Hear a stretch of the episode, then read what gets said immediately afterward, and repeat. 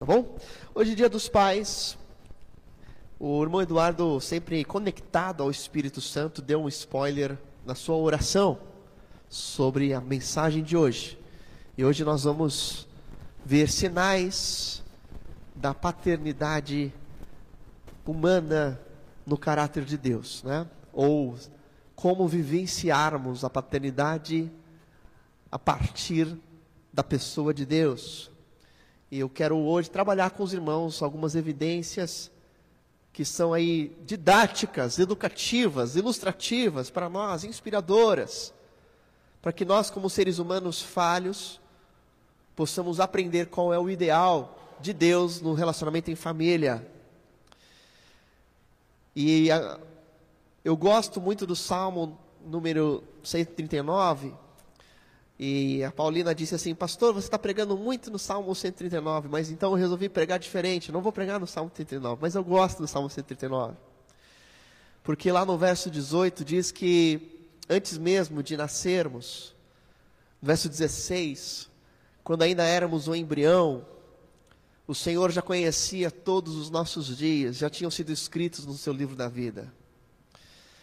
Isso para mim me traz uma revelação de Deus de que você não é fruto do acaso e de que a sua história não é fruto do acaso, de que a família onde você nasceu não é fruto do acaso, de que os pais que você tem ou que você teve não são fruto do acaso, foram escritos por Deus. Ah, mas e eu que não tive pais? Também fazem parte da soberania divina.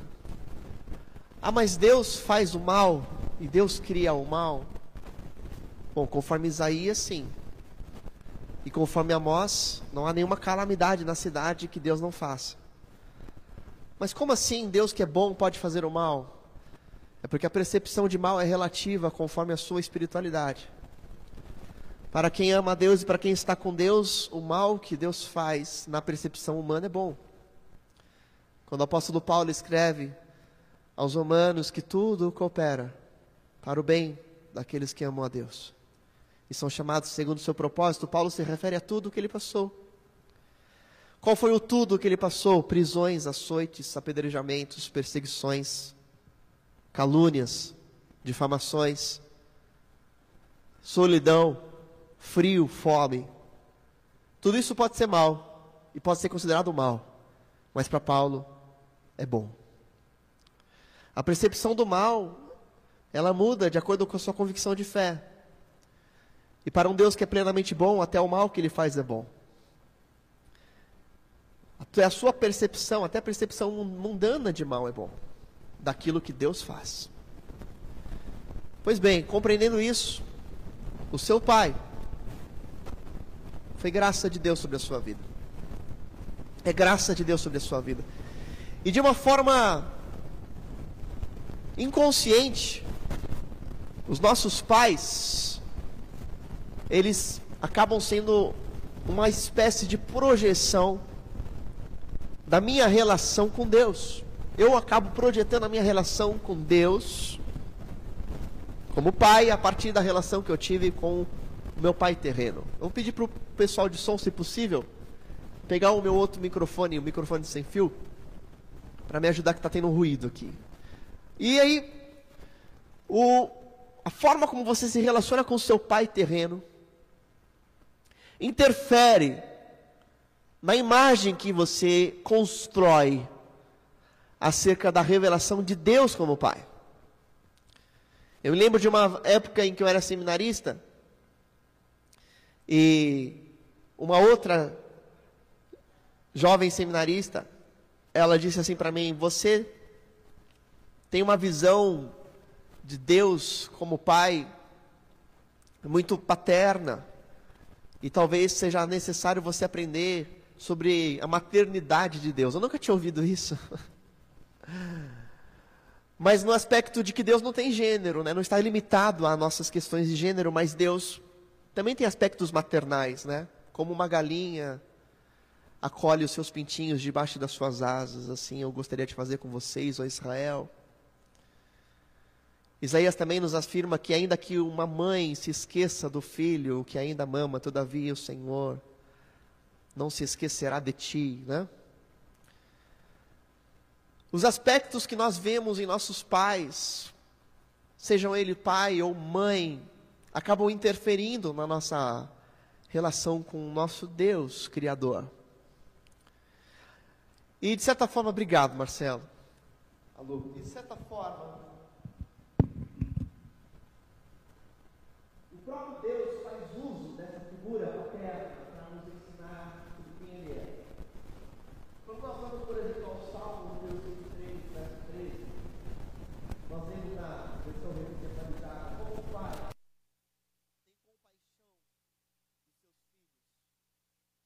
Assim o Senhor tem compaixão dos que o temem. Como um pai tem compaixão dos seus filhos. Um pai terreno, um pai humano. Diz o salmista que, como um pai humano demonstra algum tipo de compaixão pelos seus filhos, assim Deus, Pai, tem compaixão daqueles que o temem, daqueles que sabem que são pó, diz o texto.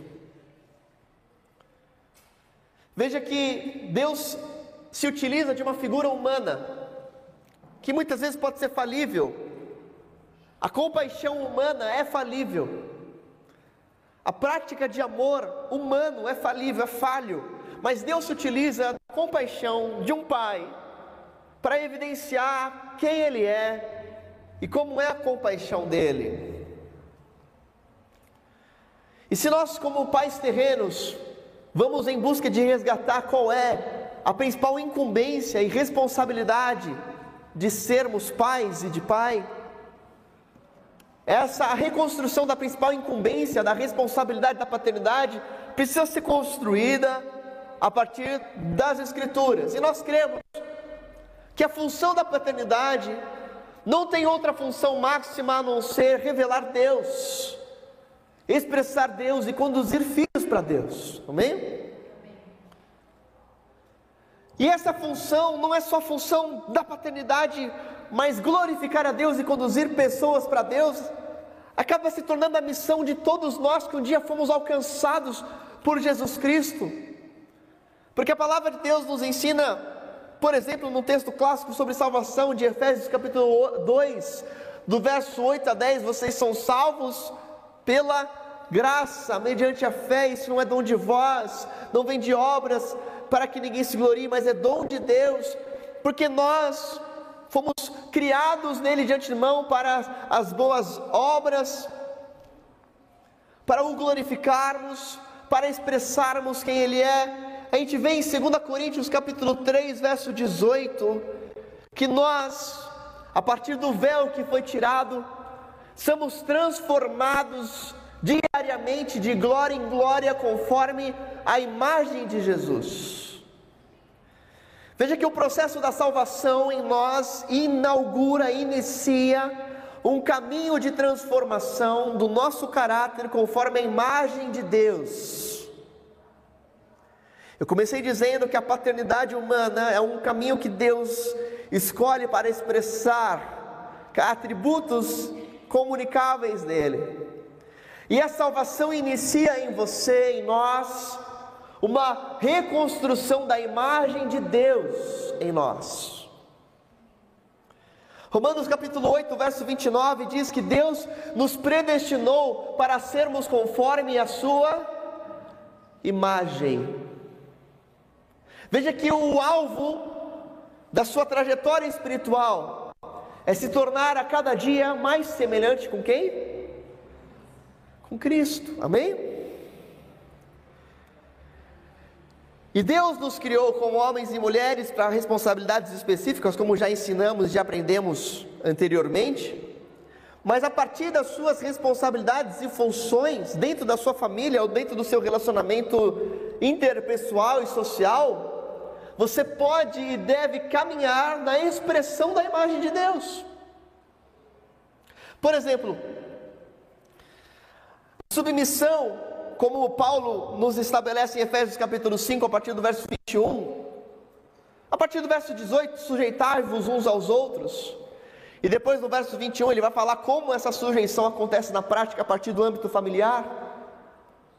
A sujeição né, e aqui é um tema que sempre é controverso, mas a gente precisa falar sujeição de esposas aos maridos, que e a sujeição dos, dos homens a todas as autoridades, e a nossa sujeição, conforme Romanos, às autoridades estabelecidas, essa ideia de sujeição mútua, de sujeição na família, é algo que expressa o que a teologia chama de economia da trindade.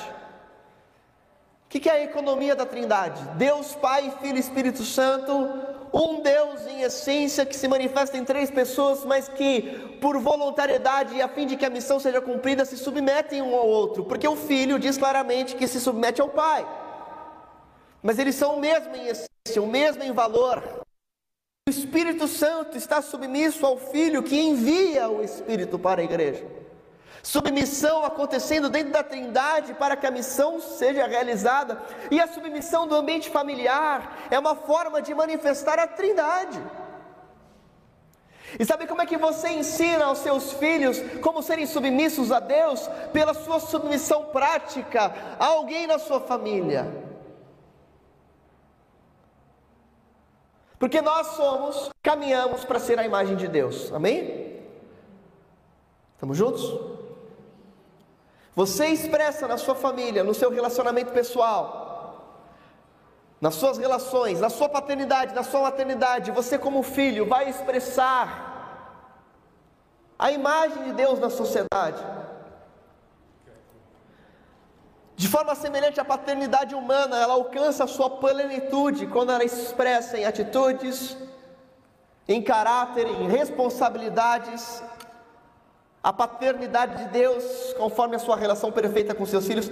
Eu quero abordar hoje com os irmãos duas características interessantes da paternidade de Deus e como elas se diferem, se relacionam com a nossa paternidade e com a nossa humanidade, e como a gente pode aprender a partir disso. E a primeira característica de pais que expressam Deus ou de seres humanos que expressam a Deus. É entendermos que o caminho para esta imagem, para essa expressão, é amarmos mais a Deus do que os nossos filhos. E amar mais a Deus do que os nossos filhos se refere a não atender todos os desejos deles, mas a lhes garantirmos a presença, a nossa presença. Porque é exatamente assim que Deus faz conosco. Sabe qual é o maior filme de família de todos os tempos? É o Poderoso Chefão. Sabia? Gostam de Poderoso Chefão? Eu gosto. E o Poderoso Chefão fez muito sucesso no mundo inteiro porque é um filme de família. Eu, eu descobri isso vendo os comentários de Coppola. Eu tenho a edição do diretor. E ele falou isso, ele falou, sabe por que, que o filme fez tanto sucesso? Porque é um filme de família. Aí você para para pensar assim, como é que é um filme de família? É um filme de máfia. Não, não é um filme de máfia. Fala sobre máfia, mas é um filme em defesa da família, segundo a perspectiva humana. Porque o Corleone, poderoso chefão, ele faz de tudo pela família. Hã? E esse de tudo pela família inclui matar, inclui a corrupção na visão deles, inclui todos os aspectos humanos, mas que são legitimáveis na perspectiva do espectador, porque são feitos pela família. E olha a construção de família que a nossa sociedade criou, de que ser um bom pai é ser aquele que provê tudo para a família e que faz tudo pela família. Mas a perspectiva de Jesus sobre o que é ser um bom pai não é fazer tudo pela família, mas é fazer o que a família precisa. E olha o que Jesus diz sobre a relação paterna dele em Mateus capítulo 7, verso 9. Mateus 7, verso 9 ao 11, nós lemos assim: Qual de vocês, se seu filho pedir pão, lhe dará uma pedra? Qual de vocês que são pais humanos, se o seu filho pedir pão, você vai dar uma pedra? Aí os, os ouvintes de Jesus pensaram assim: eu não vou dar uma pedra se meu filho pedir pão. E Jesus continua: Se vocês, apesar de serem maus, sabem dar boas coisas aos seus filhos, quanto mais o Pai de vocês que está nos céus dará coisas boas aos que lhe pedirem. Ou se pedir peixe, lhe dará uma cobra. E a gente precisa entender esse texto. Eu estava falando hoje para meus alunos da escola bíblica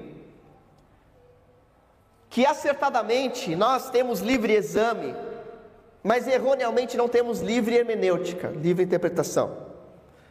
Porque a interpretação das Escrituras parte de, de princípios básicos.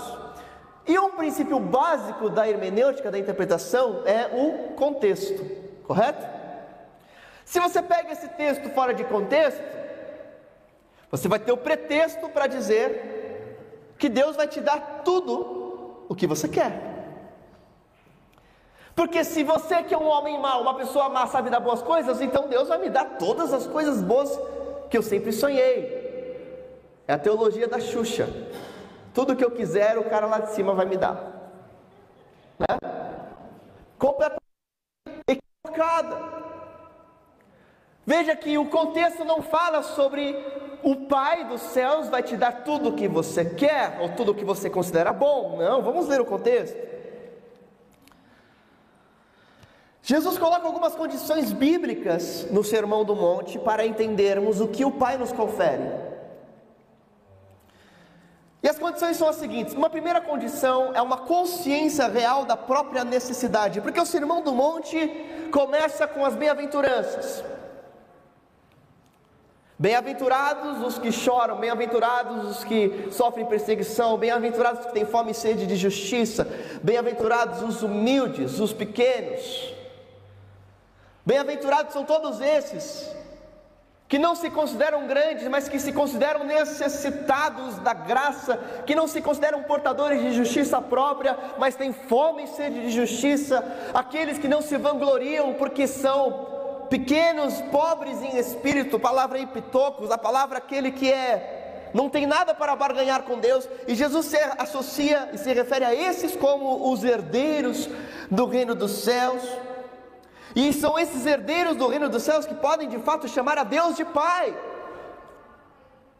Porque o que a sociedade diz, todos são filhos de Deus, é mentiroso, é uma mentira. São filhos de Deus aqueles que têm a Deus como Pai. E quem é que tem Deus como Pai? A gente vai ver um pouco mais na frente, ainda hoje. Mas não são todos. Porque Jesus chama que alguns são filhos do diabo e outros são filhos de Deus. Uma outra condição que Jesus estabelece para esta relação paterna de Deus que nos dará boas coisas é entendermos que não apenas praticamos coisas más, mas somos maus em nós mesmos por natureza. Aqui, ó, a doutrina da depravação total, Salmo 51. Aliás, um adendo aqui. Salmo número 51, verso 5 diz que nós já nascemos em pecado. E essa é, é uma declaração doutrinária importantíssima para a nossa fé, porque o homem não se torna mal conforme o seu contexto, conforme a consciência moral, mas o homem já nasce em pecado. Isso é muito importante porque entender que o homem se torna mal a partir do seu contexto da consciência é uma heresia pelagiana, a qual existe um movimento de reforma da nossa declaração doutrinária da Convenção Batista Brasileira, que quer incluir essa, essa, essa heresia. Por isso que eu, como teólogo e pastor, sou contra, e conduziremos a nossa igreja a ser contra isso. Não a reforma da declaração doutrinária. O homem já nasce mal, e Jesus estabelece isso. Vocês que são maus, sabem dar boas coisas. Então, a segunda condição para entendermos como é que Deus se relaciona conosco como Pai é entendermos que nós somos maus, mas que Deus é plenamente bom. E aqui vai uma terceira condição para entendermos isso, porque um Deus que é plenamente bom nunca nos dará algo que será realmente mal. Embora a minha leitura daquilo que Deus está fazendo possa ser uma leitura de algo ruim, eu que sou um mau pai, eu que sou um mal, posso acreditar que estarei fazendo bem, mas na minha limitação, não sei que aquilo que eu estou fazendo é mal. Mas Deus que é bom e soberano, nunca vai se enganar quanto ao que Ele vai dar. Logo, Deus só nos confere aquilo que é bom, porque Ele é plenamente bom. Ele jamais nos concederá algo que seja prejudicial na nossa relação eterna com Ele. Deus nunca erra. Por mais que a gente queira fazer coisas boas para os nossos filhos, vocês que são pais e mães, já fizeram algo pensando que seria bom, mas acabou sendo ruim para os seus filhos? Você falou assim: Isso aqui vai ser bom para ele, isso aqui vai ser bom para ela mas não foi, sim ou não? Por que, que vocês se enganaram? Porque vocês não são Deus, porque vocês são humanos. Mas Deus nunca erra, amém?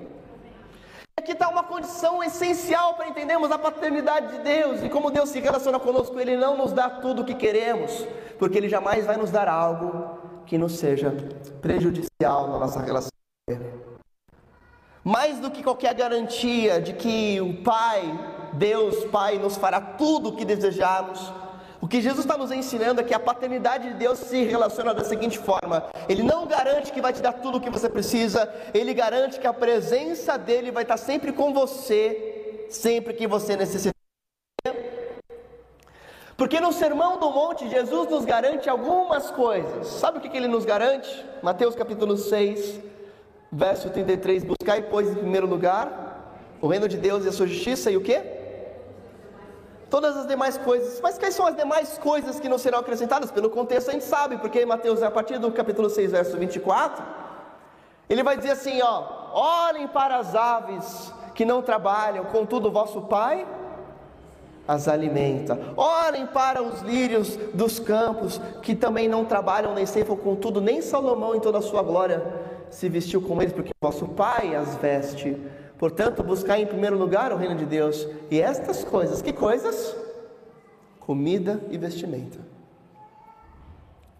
Sabe o que Deus e Pai garante para você? Aquilo que você precisa não aquilo que você deseja, o pão de cada dia. Sabe o que mais? A sua presença constante e o auxílio do seu Espírito Santo, porque no texto paralelo de Mateus capítulo 7, lá em Lucas capítulo 11, veja comigo Lucas capítulo 11, verso 13, Jesus vai adiante no seu ensino.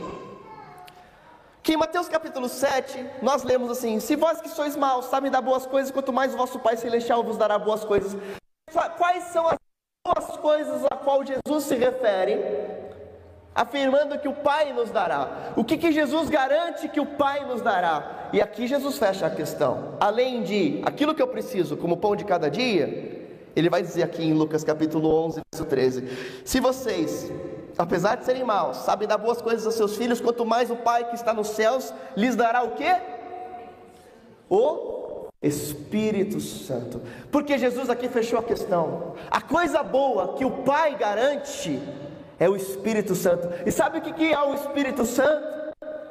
Além de ser a terceira pessoa da Trindade, além de ser Deus junto com o Pai, o Espírito Santo é a referência ao Deus conosco, ao Consolador, ao Paráclitos, que continua conosco quando Jesus sobe aos céus. Ele fala assim: Não vos deixarei órfãos, mas vos enviarei um consolador que vos ensinará todas as coisas, que estará com vocês. O ministério do Espírito Santo que é feito com a igreja. Quando Jesus fala assim: Olha, o vosso Pai lhes dará o Espírito Santo a quem pedir. O que Jesus está nos garantindo é que o Pai Deus não nos dá tudo o que eu quero, mas garante sempre a Sua presença com aqueles que andam com Ele. Amém? Isso é ser um pai segundo o caráter de Deus. Pai segundo o caráter de Deus não é prover tudo que é, mas é garantir que estará presente nas horas mais difíceis. Garantir que vai andar junto, que vai ser uma referência próxima, que vai auxiliar. A gente não pode legitimar a nossa ausência em nome da provisão. Ah, ele nunca está presente mais. Poxa, como ele é trabalhador. Faz coisas.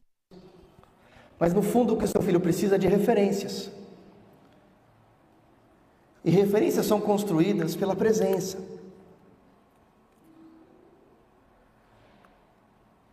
Figura de um pai incentivador e treinador é essencial na compreensão desse processo. Agora eu lembrei, Kel, Kel está lá ainda? Lembrei do segundo vídeo. Tem um vídeo. Está no pendrive.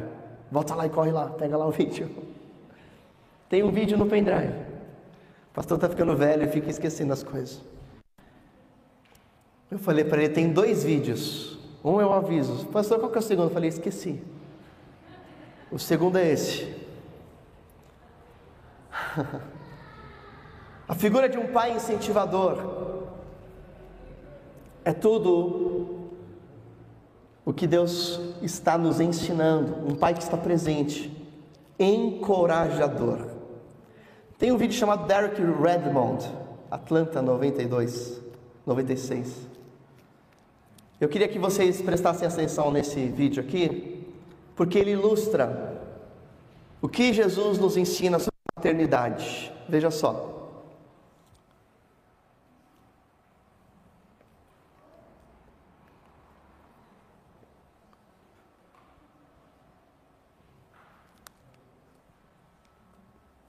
Aí o som também, liga o som.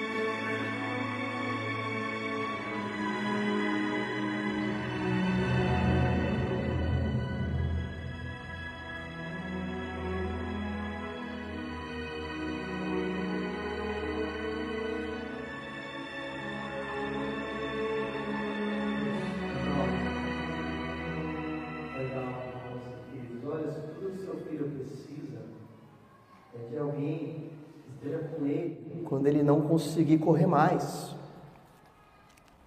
Isso é ser um pai segundo o padrão de Deus. Jesus não promete que tiraria as nossas dificuldades, as nossas rupturas musculares. Jesus não diz que nós ganharíamos todas as corridas, mas ele fala assim: Eu estarei convosco. Amém? E é assim que você expressa Deus nas suas relações humanas e na sua paternidade. Não tem ninguém melhor para expressar isso do que um pai. É você estar junto quando seu filho se frustrar. Quando ele acreditar que não vai conseguir caminhar mais. Não é você comprar um presente.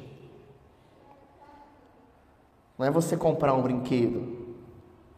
Não é você levar para Disney somente. Mas é quando ele acreditar que não vai conseguir, você fala assim: a gente vai conseguir juntos. Que eu estou junto. Agora, existe uma outra característica da paternidade de Deus expressa por nós. Entendemos que o nosso papel primário é conduzir filhos para Deus. Mais importante do que gerar filhos biologicamente é os gerar espiritualmente. A gente sabe que falar algo e fazer outra coisa é algo extremamente prejudicial. Você fala assim: faça o que eu falo e não faça o que eu faço. Já ouviram essa palavra? Isso é o caminho para o descrédito, né? A pessoa que cresce ouvindo isso, ela já não acredita em mais nada, porque ela não tem referências. E quando eu afirmo que a incumbência principal de um pai é conduzir os seus filhos para Deus, existe uma forma para isso.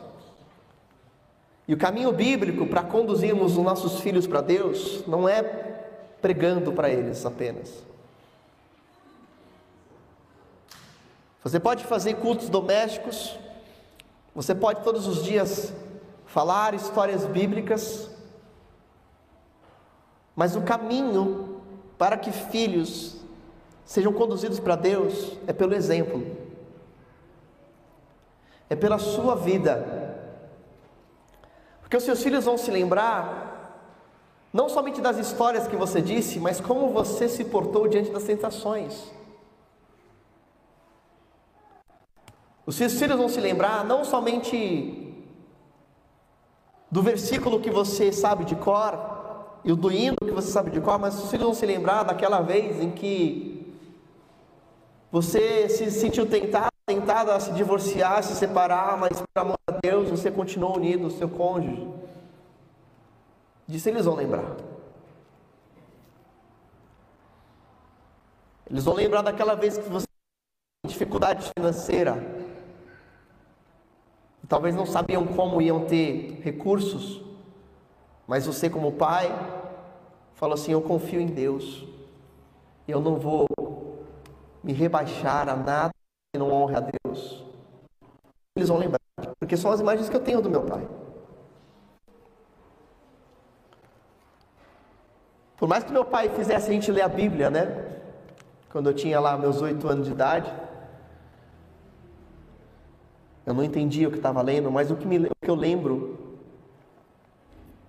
foi das vezes em que eles foram tentados a se separar, mas por amor a Jesus se mantiveram unidos.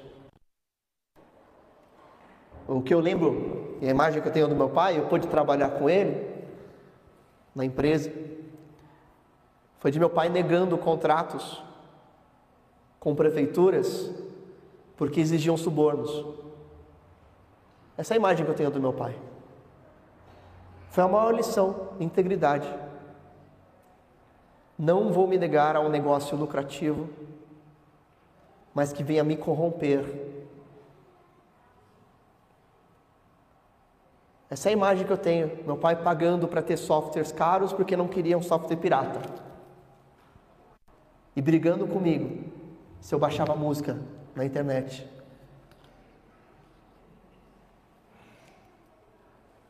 Porque o que fica é o exemplo. Jesus define isso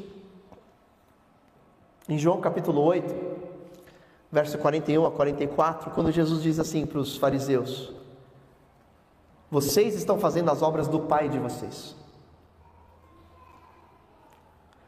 E protestaram eles: Não, nós somos filhos legítimos, nós não somos ilegítimos. O único pai que temos é Deus, mas Jesus diz: Se Deus fosse o pai de vocês, vocês me amariam. Pois eu vim de Deus estou aqui, não vim por mim mesmo, Ele me enviou. Por que, que a minha linguagem não é clara para vocês? Porque são incapazes de ouvir o que digo. Vocês pertencem ao pai de vocês, o diabo, e querem realizar o desejo dele. Sabe o que, Jesus está definindo aqui? Está definindo um princípio fundamental para a paternidade. Que princípio fundamental que expressa quem é seu pai é a quem você imita.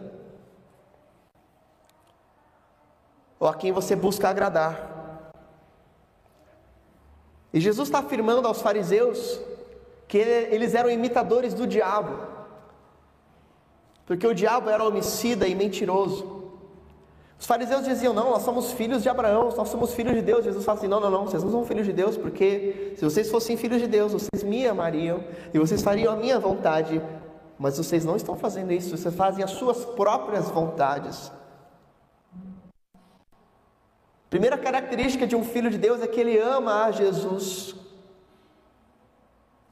Segunda característica é que ele ouve e entende Jesus. Porque Jesus fala assim: se vocês fossem filhos de Deus, vocês entenderiam o que eu estou falando. A terceira característica de um filho de Deus como pai é que ele imita as obras do pai. Vocês são filhos do diabo porque vocês imitam as obras dele. E aqui que eu quero trabalhar o ponto com vocês modelação e imitação. É o caminho para gerarmos filhos espirituais. Vocês sabem que tem aquela história do pai alcoólatra que teve dois filhos. E aquele pai bebia muito e chegava em casa bêbado. E um dos filhos naturalmente começou a beber muito cedo. E também virou um alcoólatra. E perguntaram para ele: por que, que você não consegue se livrar da bebida? E aquele filho respondeu: porque meu pai foi um alcoólatra a vida toda. Mas o outro filho virou um homem extremamente regrado, disciplinado, asceta, sem nenhum tipo de vício, íntegro e correto e perguntaram para ele também assim: por que, que você nunca bebe nada nem socialmente? Ele falou assim: porque meu pai era um alcoólatra. E a verdade é que as suas falhas e os seus acertos vão impactar indiretamente, conscientemente, ainda ou não, na vida dos seus filhos. Você está sempre ensinando pelo exemplo ou pela falta de exemplo.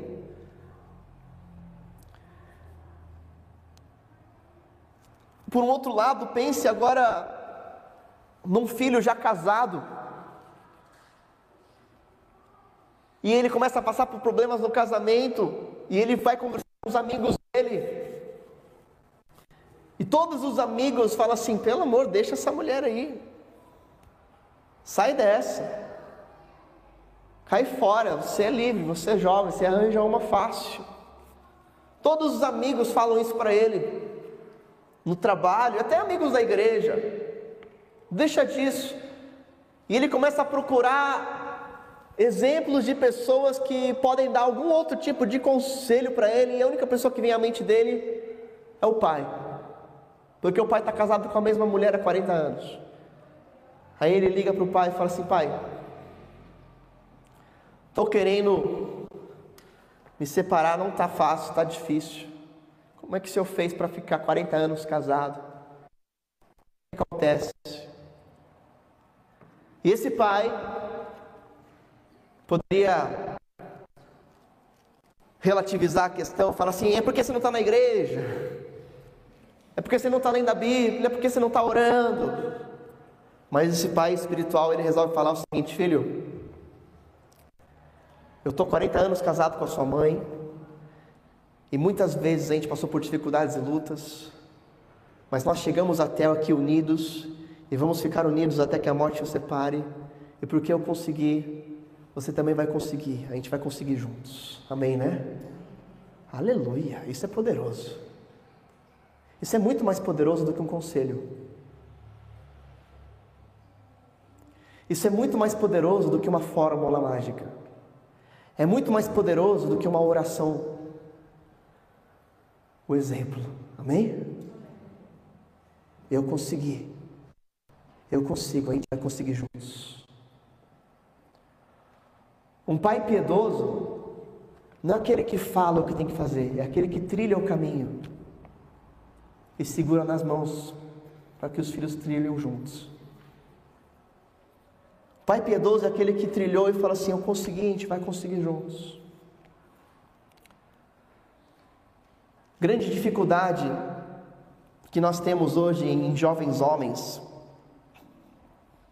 Eu já disse isso, né? Como é difícil ser uma jovem solteira nos dias atuais. Até uma jovem mulher casada. Porque nós temos uma geração de homens que misericórdia, né?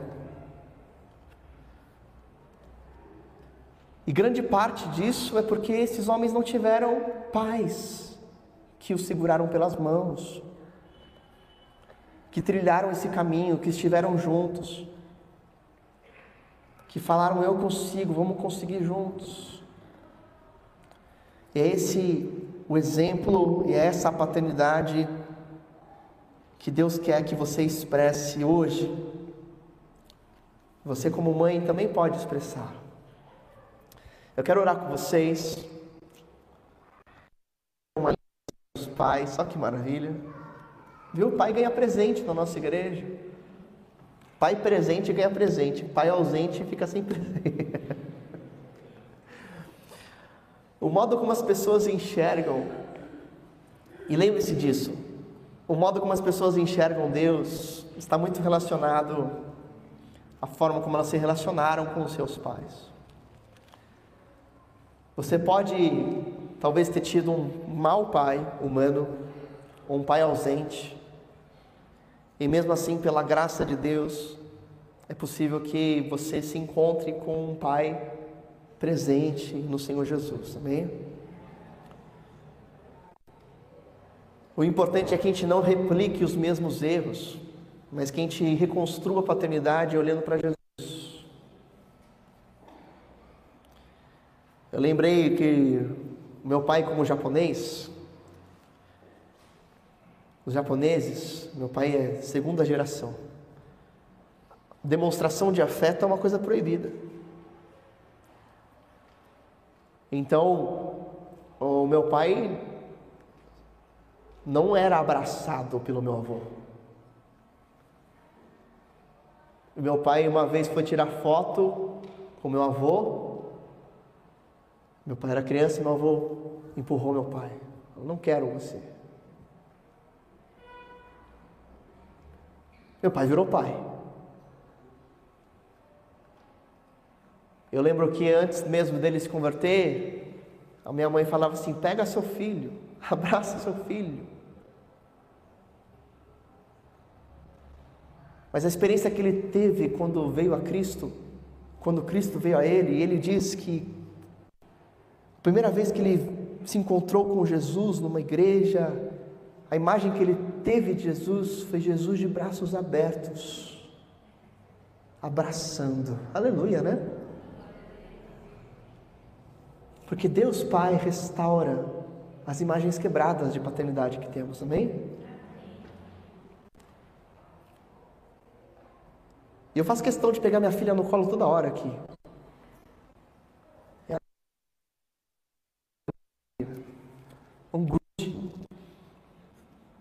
Que eu quero que ela entenda que Pai, Deus, é um Deus amoroso. Né? É um Deus presente. Você tem o poder de inspirar uma relação profunda com Deus nas pessoas que você tem influência. Não abra mão disso. Qual é a imagem que você está expressando do caráter de Deus?